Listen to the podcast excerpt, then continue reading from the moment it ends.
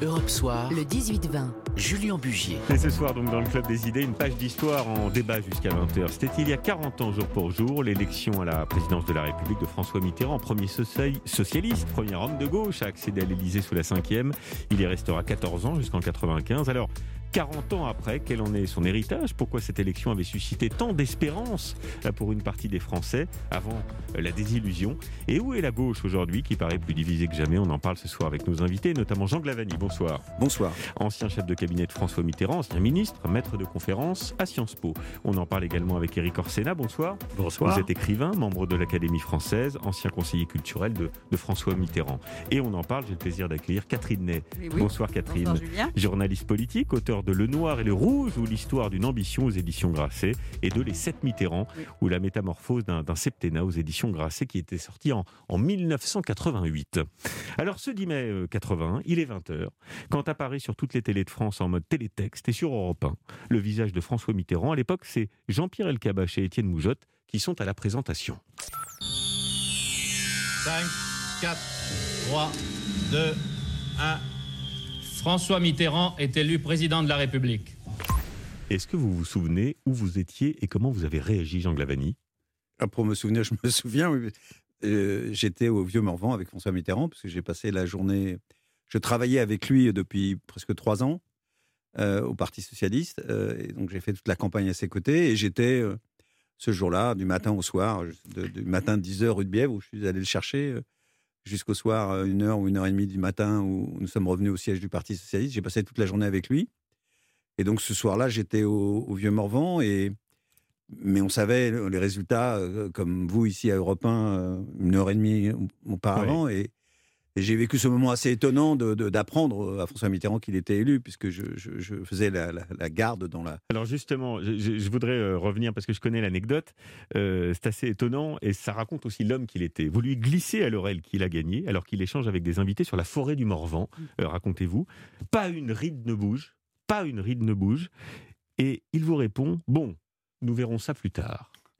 Exactement. Je, D'abord, je n'osais pas l'interrompre parce que je, venais de recevoir le coup de téléphone de Jospin dans cette chambre numéro 15 où on avait mis une ligne directe pour avoir le résultat. Et, à 18h30, Jospin m'appelle et me dit Tu peux dire à François Mitterrand qu'il est élu. Tous les instituts de sondage le donnent gagnant à 51, 5 au minimum. Les bureaux de vote test donnent tous le même résultat. Donc, moi, j'ai 31 euh, ans, je suis un, un, jeune collaborateur. Je descends euh, le cœur battant, le, et les tempes battantes. Et je tombe sur François Mitterrand qui était dans la salle du Vieux Morvan et qui parlait à quelques journalistes, aux euh, quelques personnes, dont deux journalistes, dont Yvan Levaille et Anne Sinclair. Et Anne Sinclair, et il leur parlait euh, de la forêt du Morvan, sans piternel Ranglaine que j'avais déjà entendu en trois ans quelquefois. C'est-à-dire le drame de cette forêt de lumière, de hêtres et de chênes qui est ravagée par la loi du profit et remplacée par des résineux. Et il parlait, il parlait. Moi, j'étais là, je, n'osais pas l'interrompre parce qu'on n'interrompait pas François Mitterrand. Euh, c'était une personnalité tellement écrasante. Et à un moment, il s'arrête et je lui glisse ça à l'oreille. Je lui glisse le message de, Lionel Jospin. Et je suis là à son oreille, donc son visage est à 3 cm de moi et je ne vois pas une ride bouger. Ben, et il me dit, et non seulement il me dit euh, euh, sans aucune émotion, il se tourne vers moi et me dit Bon, nous verrons plus tard, mais il se retourne vers euh, ses interlocuteurs et il reprend son raisonnement sur la forêt du Morvan. Et là, à ce moment-là, Yvan, qui était d'une grossièreté invraisemblable, c'est un crime de lèse-majesté de dire ça ici, mais dit euh, on s'en fout de votre forêt du Morvan, dites-nous ce que vient de vous dire le jeune Glavani. Et à ce moment-là, il y a une autre journaliste qui est rentrée qui s'appelait Daniel Molot, qui était du point, qui est rentré en disant le sondage vous donne gagnant. Et l'euphorie a commencé. Alors, cette victoire euh, donne lieu à des scènes de liesse inouïes partout en France, à la Bastille, à Paris, plusieurs dizaines de milliers de personnes sont, sont rassemblées et évidemment on exulte. Après 23 ans, je ne croyais plus voir fleurir le socialisme en France. Je crois que je disais, je vais crever avant de le voir. Avait de France, Catherine Ney, évidemment, ce soir-là. Euh, il y avait. Euh, Pourquoi vous me regardez Une partie de la France, parce que vous étiez une observatrice à l'époque et journaliste avertie euh, de, cette, de ce moment politique. Il y avait une partie de la France qui exultait, puis il y avait une, une partie de la France, les giscardiens notamment, qui pensaient que les, les, chars soviétiques allaient débarquer sur les Champs-Élysées. Oh, mais ça, c'est vous qui le dites. Non, depuis 78, c'est vrai que Pognat nous disait que les chars soviétiques allaient arriver.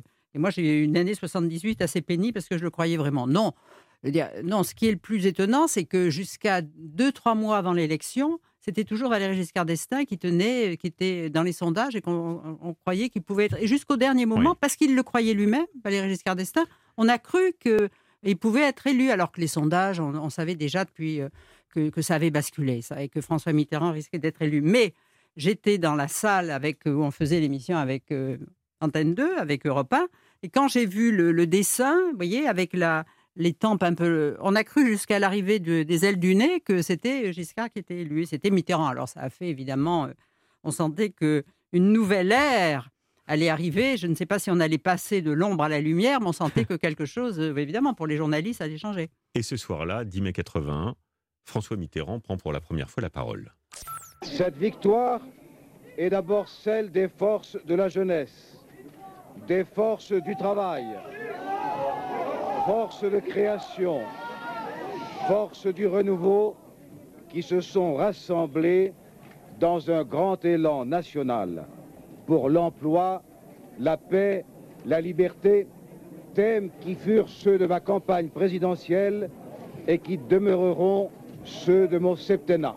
Alors, on va revenir dans quelques secondes, juste après la pause, à la genèse euh, de cette victoire. Il a fallu euh, plus de 15 ans à François Mitterrand pour euh, unir la gauche, et c'est ça qui a provoqué aussi cet élan qui a permis son accession au pouvoir, sur son héritage, et puis aussi sur ses réformes qui ont été entamées pendant notamment la première année et demie de, son mandat, son premier septennat. A tout de suite, on se, on se retrouve avec nos invités. Europe Soir, le 18-20, Julien Bugier. 19h30, la suite de notre grand débat du Club des idées exceptionnelles consacré à une page d'histoire évidemment jusqu'à 20h.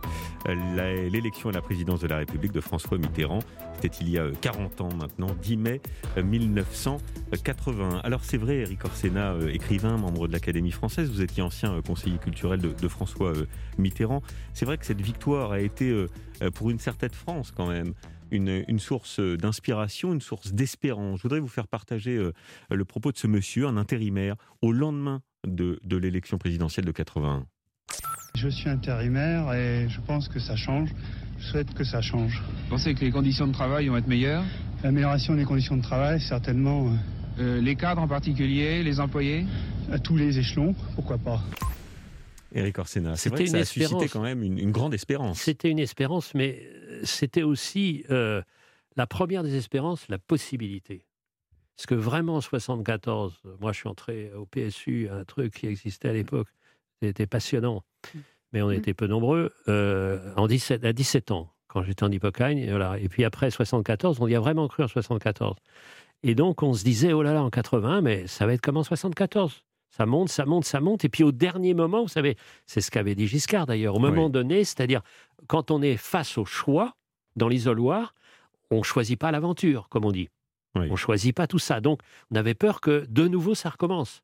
Et qu'il y avait 26 ans que ce n'était pas possible. Donc, la, première espérance, c'est la possibilité. Et ça, je pense que c'est le premier, le premier élément tellement positif de Mitterrand, c'est-à-dire avoir permis l'alternance. Je, vous pose la question, et j'aime retourner vers Jean Glavani, parce que le slogan de l'époque, c'était changer la vie du nom du programme socialiste élaboré en, 72. Est-ce que vous diriez, et on va revenir après sur la réalité des réformes, est-ce que vous diriez qu'il a changé la vie, François Mitterrand? Il a changé la vie de certains, de beaucoup de Français, oui. Moi, je, je rencontre encore des gens qui me disent euh, je suis parti à 60 ans à la retraite grâce à Mitterrand.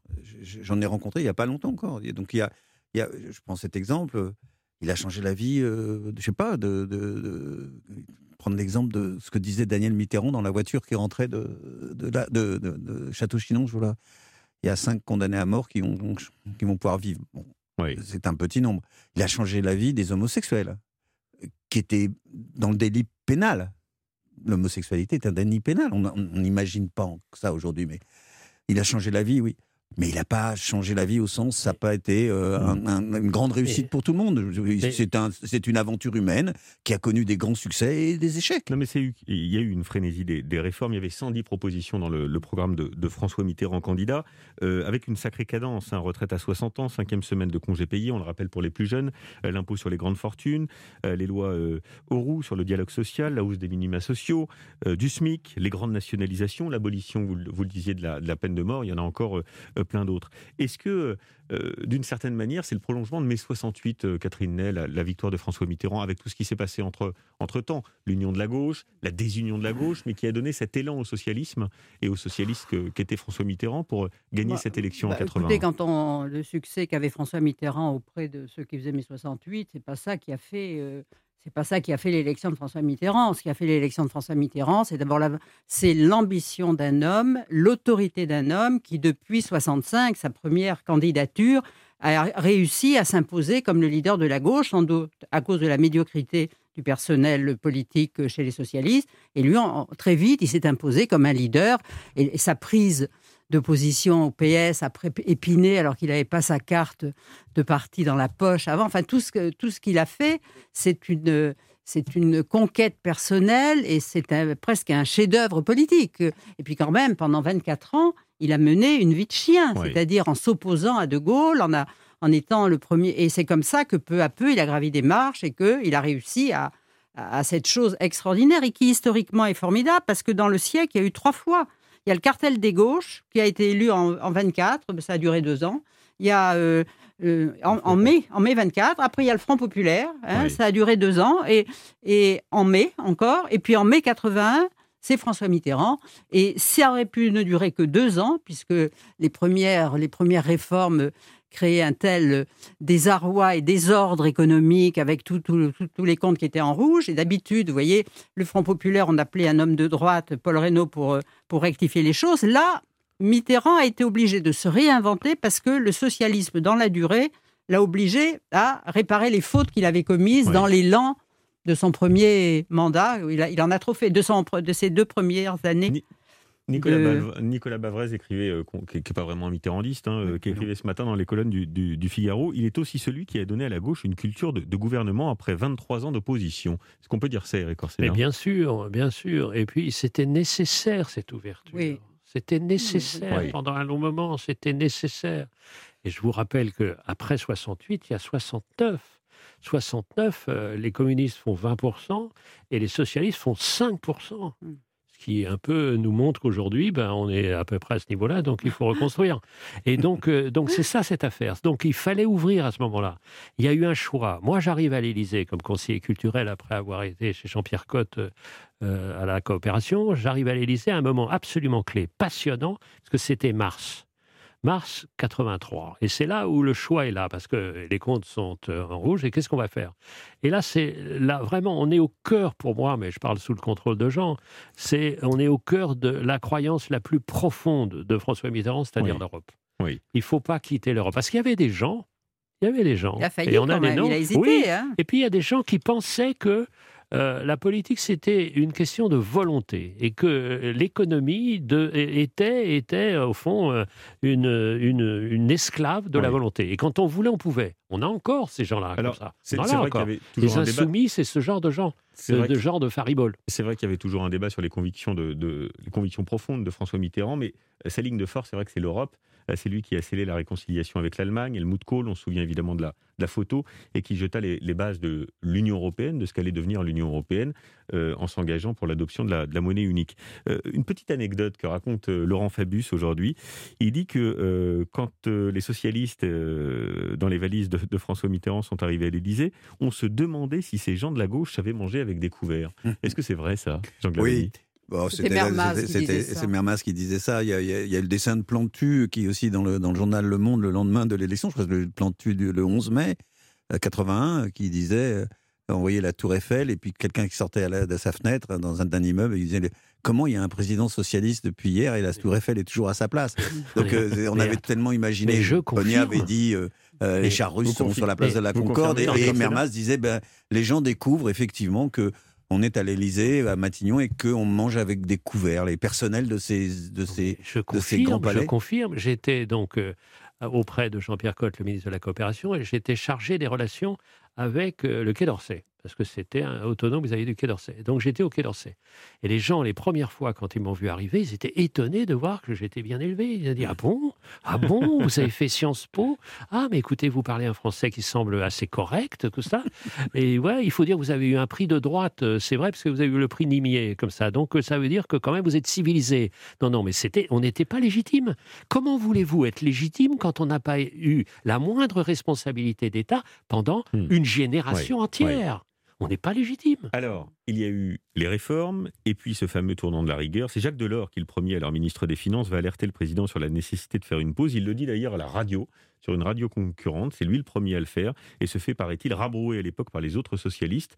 9 juin 1982, c'est François Mitterrand qui annonce dans une conférence de presse qu'il est nécessaire de faire une pause, reprenant alors les mots de Jacques Delors.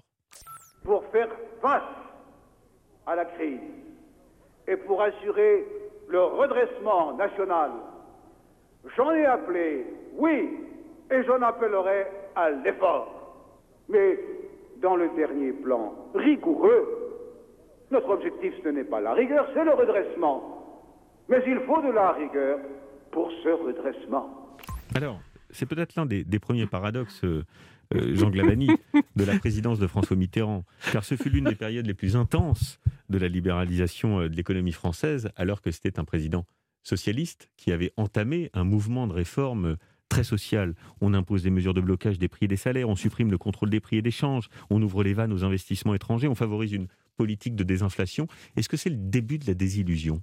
Alors, pour être très, très, très clair et précis, le- la libéralisation des des marchés financiers, ça vient plus tard. euh, euh, dans, dans l'histoire du le tournant de la, La rigueur. première phase, on va le dire. tournant de la rigueur, c'est c'est celle- c'est de la tournant de la rigueur.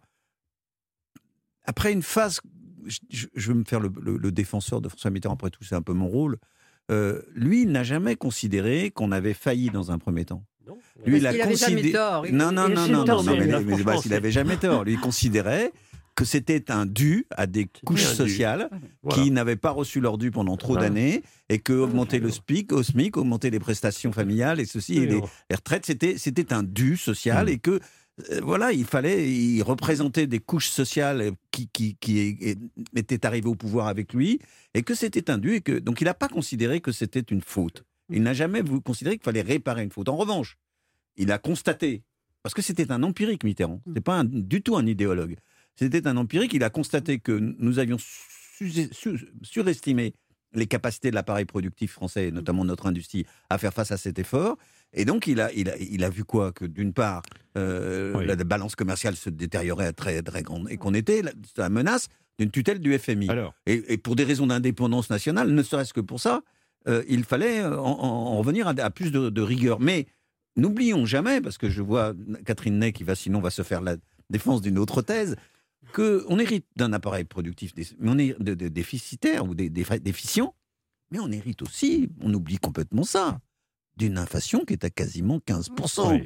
Que le grand professeur d'économie, le meilleur économiste de France que nous avons eu comme prof, toi comme moi, Raymond Barre, à, à Sciences Po, bah, il nous a légué une économie avec une inflation à 15% et que c'était pas vivable. Alors, François Mitterrand déclare le 15 septembre 1983, à propos de ce tournant de la rigueur, je préférerais être impopulaire que manquer à mon devoir. Et alors, je ne sais plus qui disait, je n'ai pas réussi à retrouver, ils voulaient changer la vie, ils ont changé d'avis.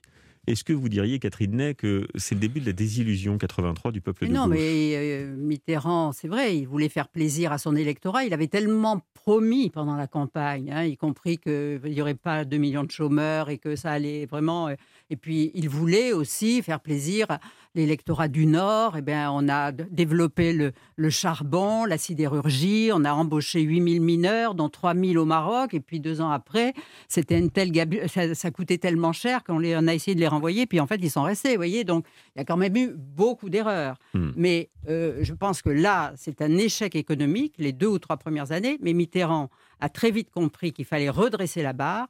Et je veux dire, le tournant, il est allé aux États-Unis, il est allé voir Reagan qui allait être, euh, qui allait être réélu, il est allé dans la Silicon Valley. Et là, il est revenu. D'ailleurs, je me souviens de sa conférence de presse. Il était debout, il y avait le devant un pupitre comme Reagan. Il y avait le drapeau à la française et le drapeau européen. Enfin, il jouait comme Reagan et il a annoncé que c'était la fin des canards boiteux que, et que vraiment il y aurait des silicones Valley partout. C'était Jacques Lang qui disait ça parce qu'il avait toujours l'encensoir à la poche. Mais là, puis on a fait venir Fabius qui a remplacé euh, Mauroy. Et donc là, le chouchou de François Mitterrand, qui avait fait un budget en déséquilibre que Delors n'avait pas voulu signer en 81, là devient tout à fait le grand libéral et a un discours euh, où il trouvait qu'il fallait pas que l'impôt sur la fortune, fallait pas trop frapper les gens qui, euh, étaient des leaders. Enfin, vraiment, ça a été deux phases très différentes de ce premier.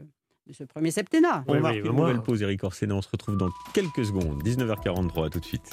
Europe Soir, le 18-20, Julien Bugier. 19h45, on continue la discussion et le débat autour de l'héritage de François Mitterrand. 40 ans après, le 10 mai 1980. Est-ce qu'il a été un, grand président, Éric Orsena Attendez, moi je voudrais revenir sur un point quand même. C'est que quand il arrive, on a l'impression que les caisses sont pleines, que tout va bien, que l'économie va bien, etc. C'est pas vrai. C'est-à-dire le, système économique est vieillissant. le système industriel va vers une sorte de déclin. Les transitions ne sont pas mises en œuvre. Avec une inflation galopante. Avec une inflation galopante. Et dès le moment où François Mitterrand est élu, euh, on lâche les vannes. Hmm. C'est-à-dire on ne défend pas le franc. Et quand vous défendez pas le franc, ça veut dire que vos importations vont être de plus en plus fortes et qu'il y a une perte de substance là. Donc euh, on arrive dans une situation vraiment difficile.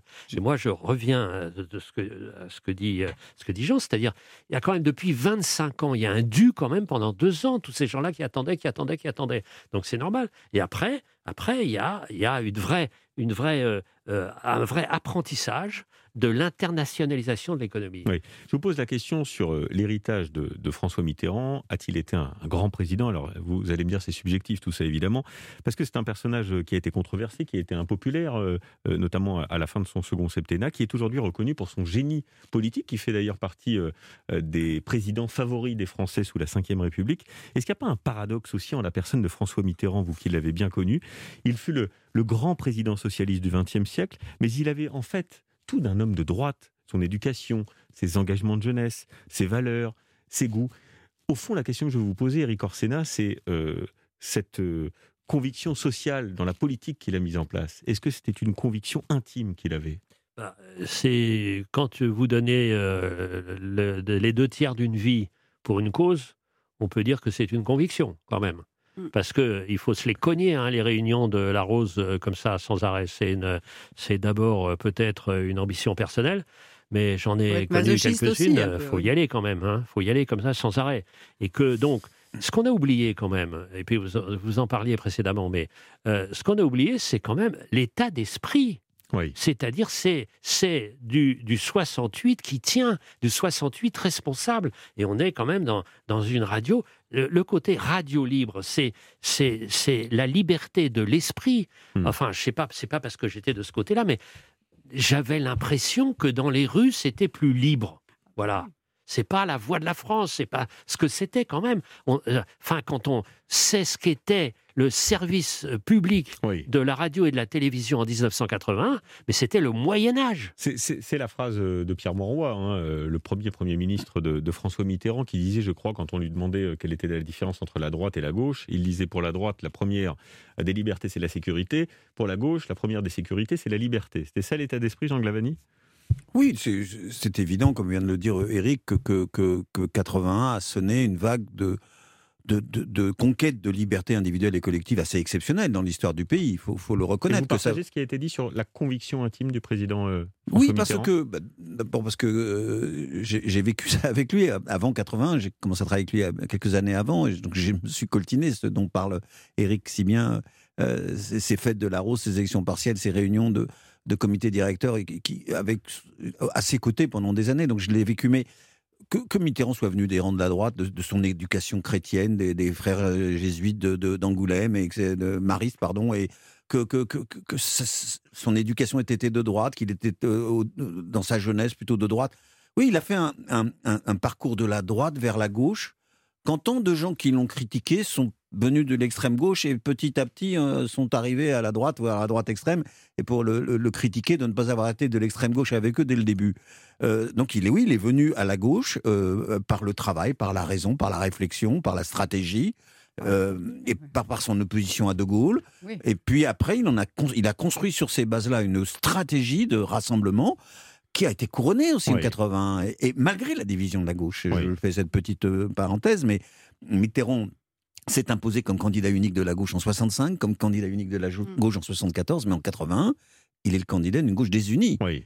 Le, le Mais PC fait encore, mais, le. PC qui a rompu euh, dans l'actualisation avec le PC dans l'actualisation du programme avec, avec le PS pardon dans l'actualisation du programme commun en 77 sur une des pécadilles, euh, la liste des filiales des groupes nationalisés. Mm. Quand on pense à ça 40 ans après, c'est quand même presque comique.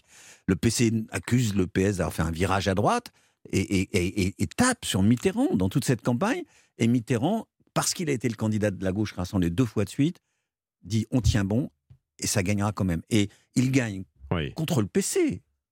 Tout, tout imagine que l'appareil du Parti communiste a fait un vote ré- dit révolutionnaire contre Mitterrand en 81. Non, Catherine, ce qui est, a- ex- et après on oui, passe à ce qui est extraordinaire dans le parcours, d'abord, c'est la durée, parce qu'il a été, il a eu un rôle pendant la guerre avec les prisonniers de guerre. Il est revenu, il a, après, il y a eu la, sous la quatrième, il a été 11 fois ministre, et puis là, ce long parcours et cette, cette ce travail lent.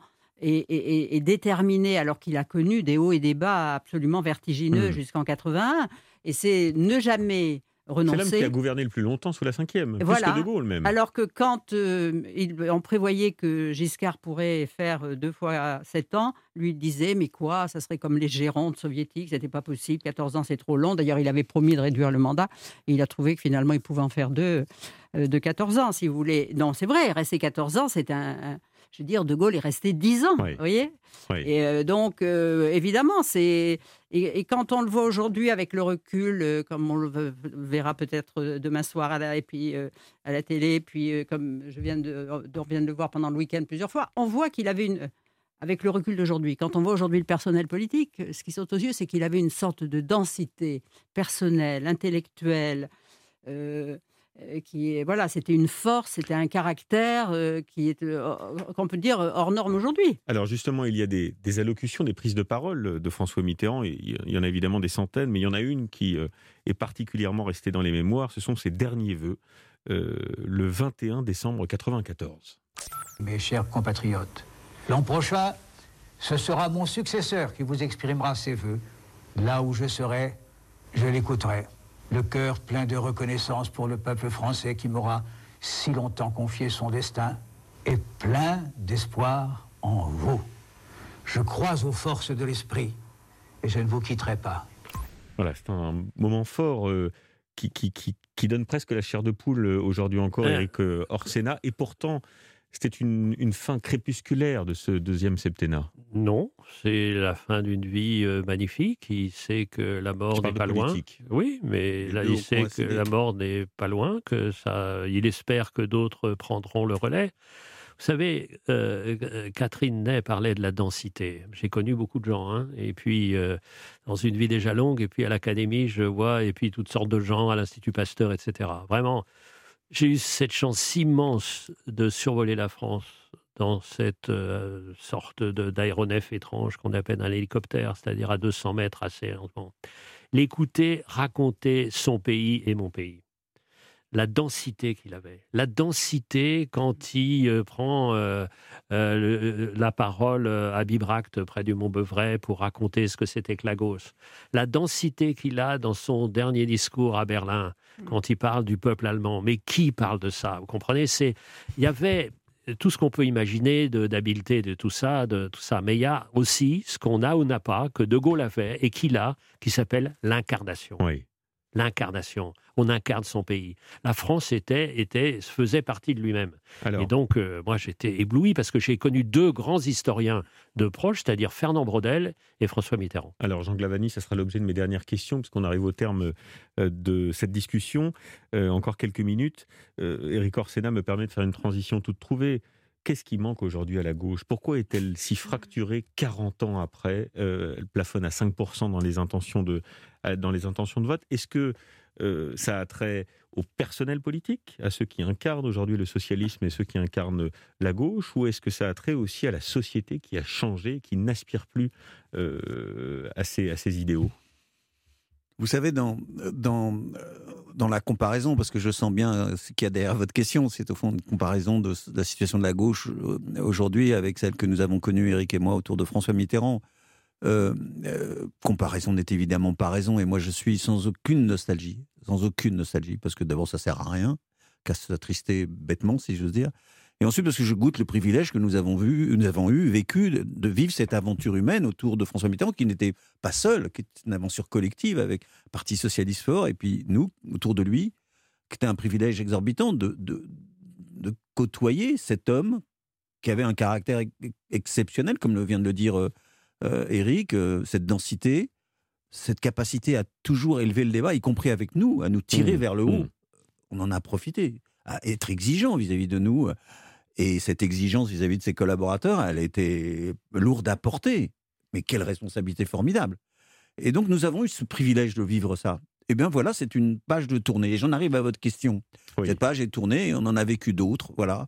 On a vécu d'autres victoires. Je pense à celle avec Jospin, qui était aussi une législative, qui n'était pas une mince affaire, parce que c'était pas du tout euh, gagné d'avance que la gauche gagne une législative comme ça. Et, et, cette aventure de 5 ans qui a été une belle aventure politique. Bon, et puis il y a eu l'élection de Hollande, de Hollande, sur lequel je m'attarderai pas. Aujourd'hui, les, temps ont changé, les hommes et les femmes ont changé, les aspirations des, des Français, la société française est tellement différente, tellement différente.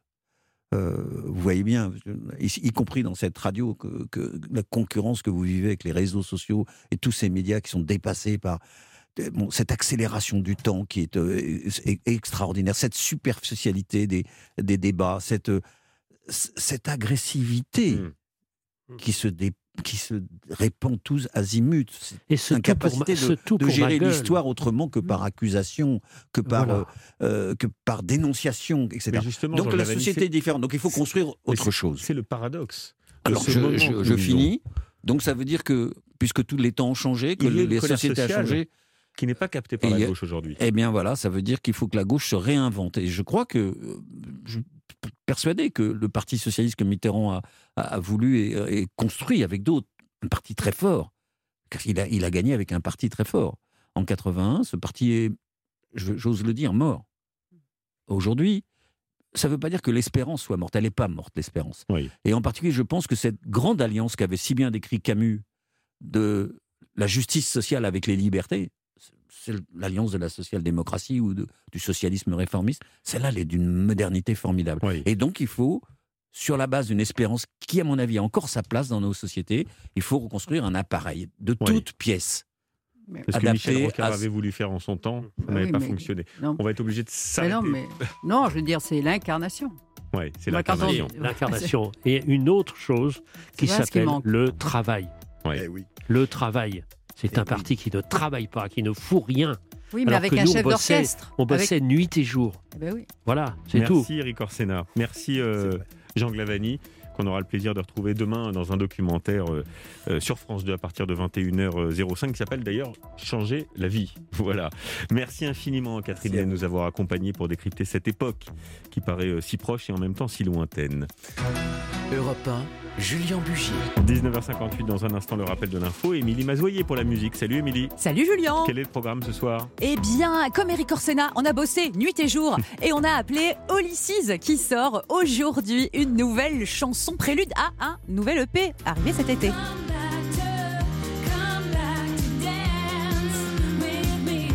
On bosse, mais on danse aussi un petit peu. Hein. Avec Olysses, vous, vous, reconnaissez euh, cette chanson Come Back to Me, la nouvelle chanson d'Olysses. On la découvrira tout à l'heure avec elle. Eric Orsena et Jean Glavani vous applaudissent pour le travail euh, effectué. Merci, messieurs. à tout de suite, Émilie, Julien, euh, Pierre, pour le rappel de l'info dans quelques secondes. Merci de votre fidélité. À demain, 18h.